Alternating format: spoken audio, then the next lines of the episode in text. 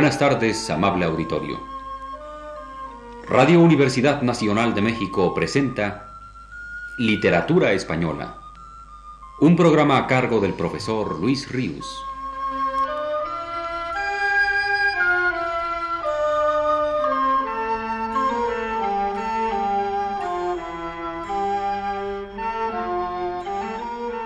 El profesor Luis Ríos nos dice en su texto más reciente, en armonía con ese acento melancólico que siempre tuvo su voz, el tema de la muerte en Antonio Machado no desmesura nunca su gravedad, ni menos se viste de ropajes engoladamente luctuosos, ni exhala estruendosos lamentos.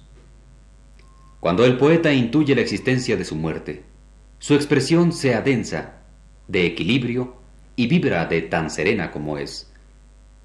Es frecuente que Machado personalice a la muerte en sus poemas, como si ésta fuera uno más, el más importante de los habitantes de este mundo, que el poeta observa con honda melancolía. En ocasiones el poeta reflexiona, fatalista y casi impertérrito.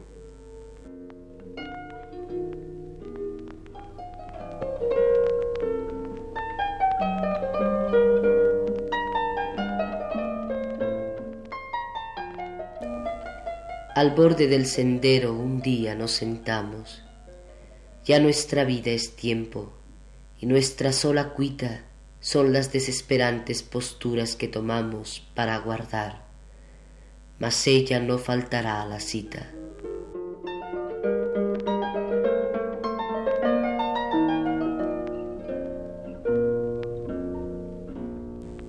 La personificación de la muerte adquiere una estremecedora, calidad dramática cuando el poeta la ve entrar a la escena del mundo para llegarse a la recogida, íntima alcoba donde la mujer amada yace en el lecho. El poeta, impotente frente a ella, la ha mirado acercarse al lecho y de todo su dolor, de toda su angustia, no ha podido más que dejar constancia escrita, relatando brevemente la escena de silencioso movimiento exterior, de desaforado movimiento interno.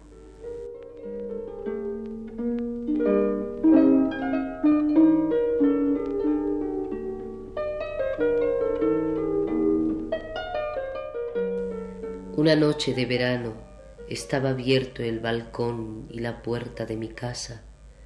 La muerte en mi casa entró. Se fue acercando a su lecho, ni siquiera me miró. Con unos dedos muy finos algo muy tenue rompió. Silenciosa y sin mirarme, la muerte otra vez pasó delante de mí. ¿Qué has hecho? La muerte no respondió mi niña quedó tranquila, dolido mi corazón. Ay, lo que la muerte ha roto, era un hilo entre los dos.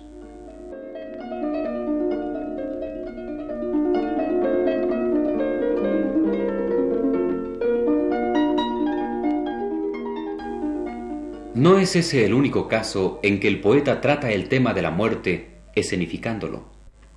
Machado sentía insuperable expresión del anonadamiento humano que el triunfo de la muerte significa, la descripción de las menudas, cotidianas escenas que dicho triunfo patético trae consigo en el mundo de los hombres.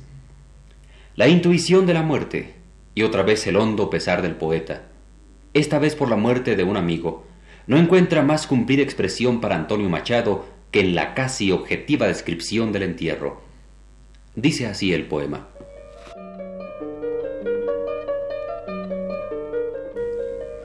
Tierra le dieron una tarde horrible del mes de julio bajo el sol de fuego. A un paso de la abierta sepultura había rosas de podridos pétalos entre geranios de áspera fragancia y roja flor. El cielo puro y azul.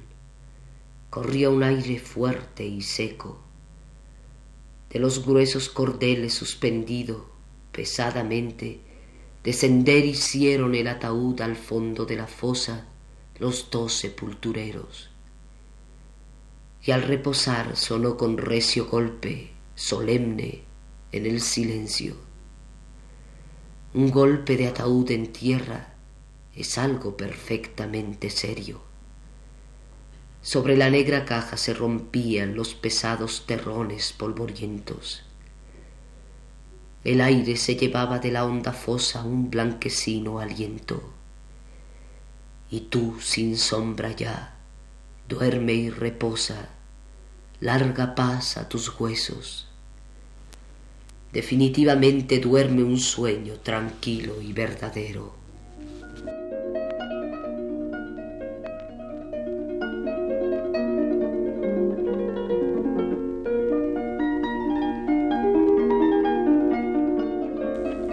En el mar encuentra algunas veces Antonio Machado el símbolo de la muerte, infinito y desolado como ella.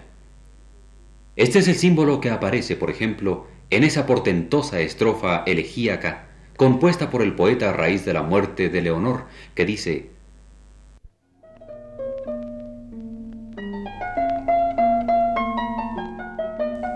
Señor, ya me arrancaste lo que yo más quería Oye otra vez, Dios mío, mi corazón clamar. Tu voluntad se hizo, Señor, contra la mía. Señor, ya estamos solos, mi corazón y el mar.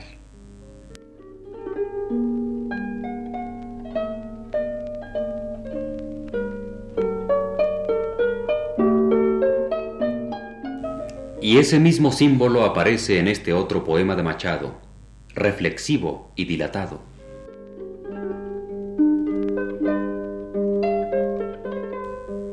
Sobre la limpia arena, en el tartesio llano por donde acaba España y sigue el mar, hay dos hombres que apoyan la cabeza en la mano. Uno duerme y el otro parece meditar. El uno en la mañana de tibia primavera, junto a la mar tranquila, ha puesto entre sus ojos y el mar que reverbera los párpados que borran el mar en la pupila. Y se ha dormido y sueña con el pastor Proteo que sabe los rebaños del marino guardar. Y sueña que le llaman las hijas de Nereo y ha oído a los caballos de Poseidón hablar. El otro mira al agua, su pensamiento flota hijo del mar, navega o se pone a volar. Su pensamiento tiene un vuelo de gaviota que ha visto un pez de plata en el agua saltar y piensa, ¿es esta vida una ilusión marina de un pescador que un día ya no puede pescar? El soñador ha visto que el mar se le ilumina y sueña que es la muerte una ilusión del mar.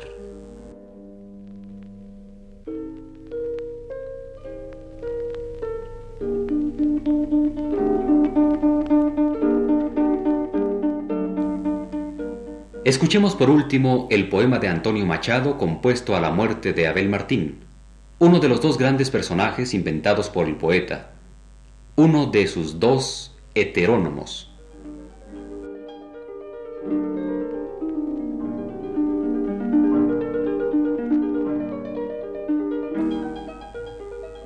Los últimos vencejos revolean en torno al campanario. Los niños gritan saltan, se pelean. En su rincón Martín el solitario. La tarde, casi noche, polvorienta, la algazara infantil y el vocerío a la par de sus dos en sus cincuenta. Oh alma plena y espíritu vacío, ante la turbia hoguera, con llama restallante de raíces, fogata de frontera, que ilumina las hondas cicatrices. Quien se vive se pierde, Abel decía. Oh distancia, distancia, que la estrella que nadie toca guía. ¿Quién navegó sin ella? Distancia para el ojo, oh lueñe nave, ausencia al corazón empedernido y bálsamo suave con la miel del amor, sagrado olvido oh gran saber del cero, del maduro fruto sabor que sólo el hombre gusta, agua de sueño, manantial oscuro, sombra divina de la mano augusta. Antes que llegue, si me llega el día, la luz que ve increada, ahógame esta mala gritería, Señor, con las esencias de tu nada. El ángel que sabía su secreto salió a Martín al paso. Martín le dio el dinero que tenía. Piedad, tal vez. Miedo al chantaje, acaso.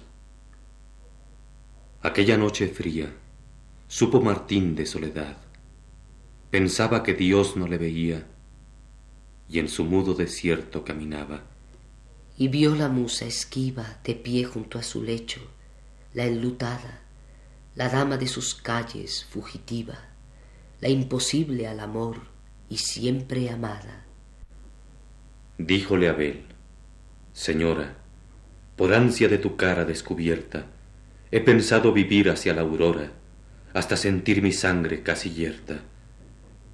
Hoy sé que no eres tú quien yo creía, mas te quiero mirar y agradecerte lo mucho que me hiciste compañía con tu frío desdén. Quiso la muerte sonreír a Martín y no sabía. Viví, dormí, soñé y hasta he creado pensó Martín, y aturbia la pupila. Un hombre que vigila el sueño, algo mejor que lo soñado.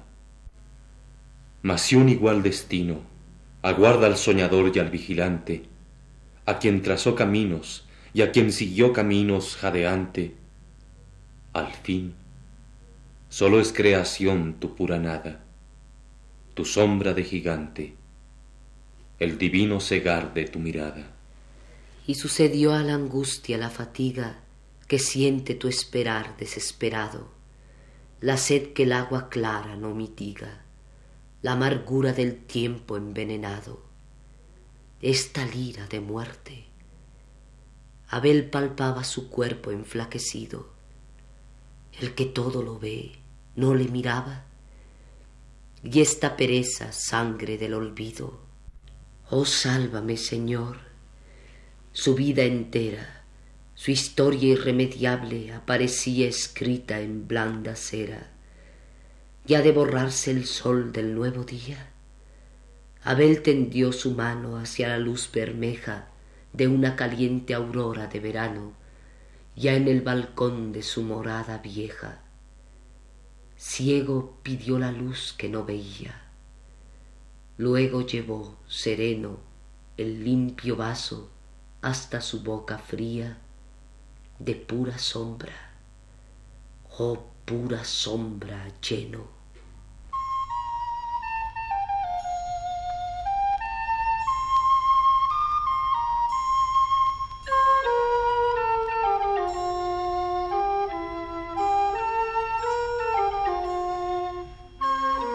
Radio Universidad Nacional de México presentó Literatura Española un programa a cargo del profesor Luis Ríos.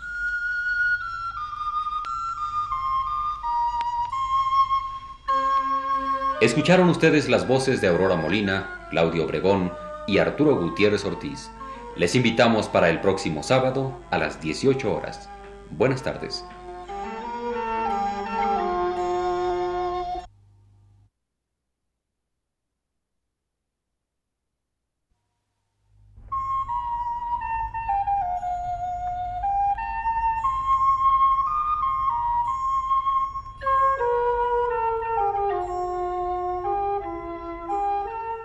Tardes, amable auditorio.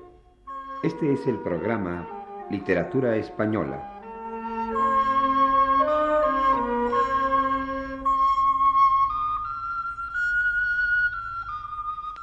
Un programa a cargo del profesor Luis Ríos.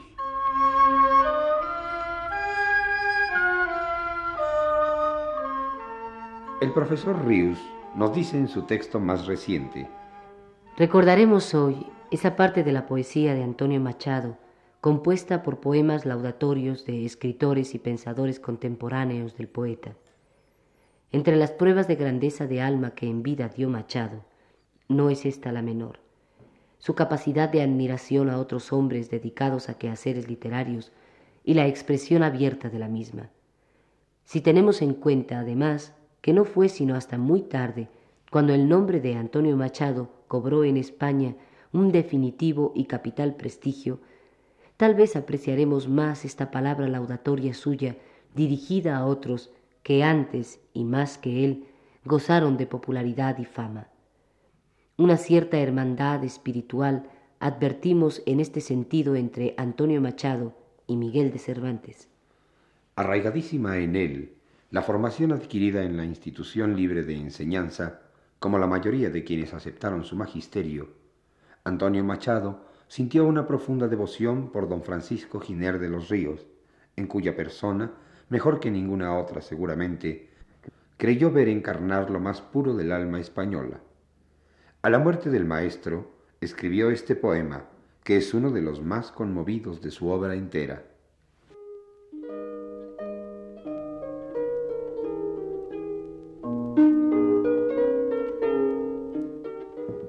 Como se fue el maestro, la luz de esta mañana me dijo, van tres días que mi hermano Francisco no trabaja. ¿Murió? Solo sabemos que se nos fue por una senda clara, diciéndonos, hacedme un duelo de labores y esperanzas.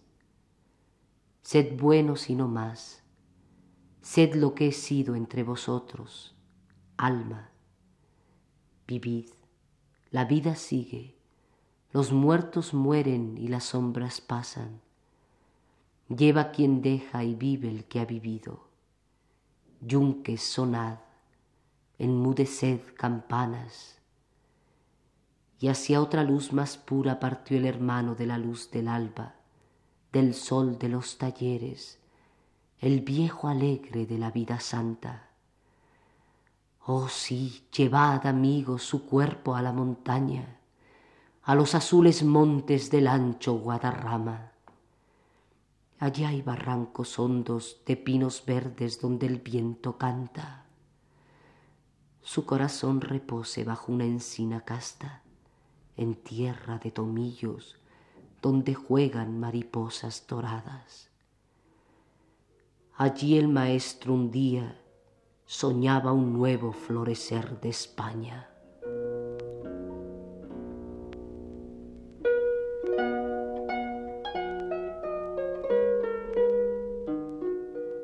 No por menos incondicional, desmereció de la anterior la devoción machadiana por Rubén Darío. La grandeza del poeta nicaragüense no fue puesta en duda nunca por el poeta sevillano, antes bien, una y otra vez exaltada en prosa y en verso. Uno de los poemas de Antonio Machado en alabanza de Darío, cuyo magisterio reconocía sin titubeos, dice así.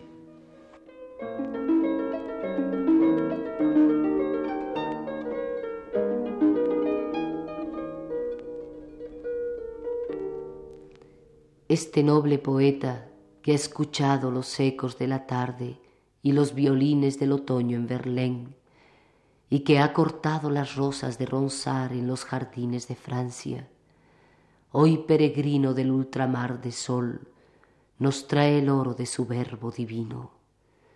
Salterios del loor vibran en coro, la nave bien guarnida, con fuerte casco y acerada proa, de viento y luz la blanca vela henchida, surca pronto a arribar la mar sonora.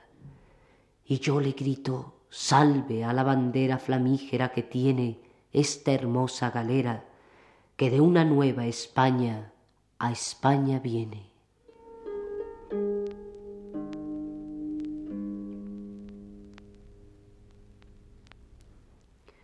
Pero la mejor composición dedicada por Machado a Darío seguramente es la que escribió en ocasión de su muerte, evocando también, como en la anterior, el estilo del nicaragüense, y no escatimándole elogios, sino por el contrario, insistiendo en su carácter de escritor señero e impar. Corren así estos versos.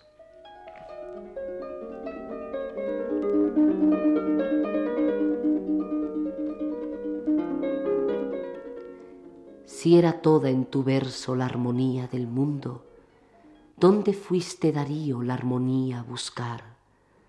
Jardinero de Esperia, ruiseñor de los mares, corazón asombrado de la música astral. Te ha llevado Dionisos de su mano al infierno y con las nuevas rosas triunfante volverás. Te han herido buscando la soñada Florida, la fuente de la eterna juventud, capitán. Que en esta lengua madre la clara historia quede. Corazones de todas las Españas, llorad. Rubén Darío ha muerto en sus tierras de oro. Esta nueva nos vino atravesando el mar. Pongamos españoles en un severo mármol su nombre, flauta y lira y una inscripción no más.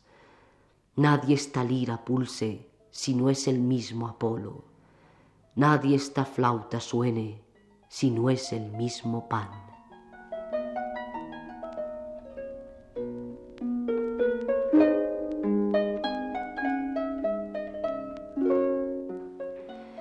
Tan incondicional casi como de don Francisco Giner de los Ríos, lo fue intelectualmente Antonio Machado de Miguel de Unamuno.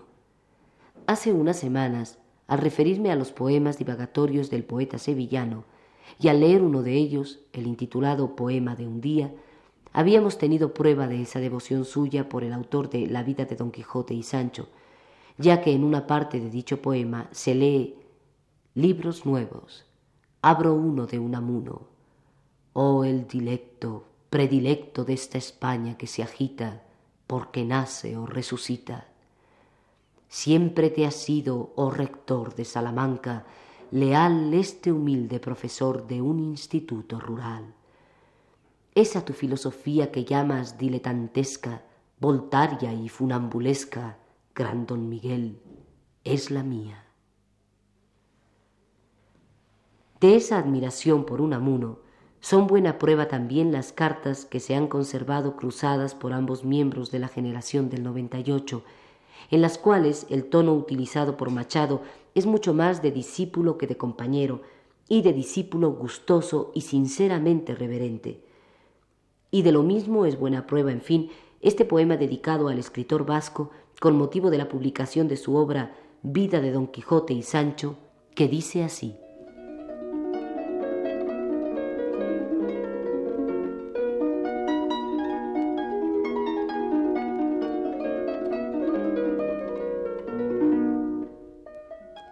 Este don quijotesco don Miguel de Unamuno, fuerte vasco, lleva el arnés grotesco y el irrisorio casco del buen manchego. Don Miguel camina, jinete de quimérica montura, metiendo espuela de oro a su locura, sin miedo de la lengua que malsina. A un pueblo de arrieros, lechuzos y taúres y logreros, dicta lecciones de caballería y el alma desalmada de su raza, que bajo el golpe de su férrea masa aún duerme, puede que despierte un día. Quiere enseñar el seño de la duda antes de que cabalgue al caballero, cual nuevo Hamlet a mirar desnuda cerca del corazón la hoja de acero. Tiene el aliento de una estirpe fuerte que soñó más allá de sus hogares y que el oro buscó tras de los mares. Él señala la gloria tras la muerte. Quiere ser fundador y dice, creo, Dios y adelante el ánima española, y es tan bueno y mejor que fue Loyola. Sabe a Jesús y escupe al fariseo.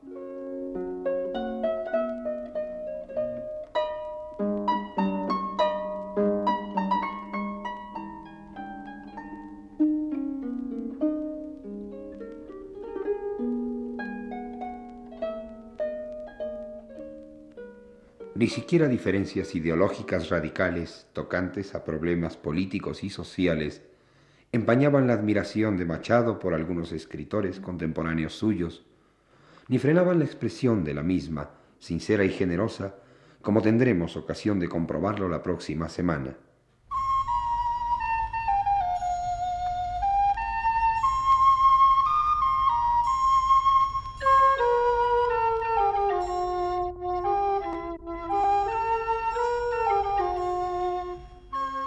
Este fue el programa Literatura Española a cargo del profesor Luis Ríos. Escucharon ustedes las voces de Aurora Molina y José Estrada.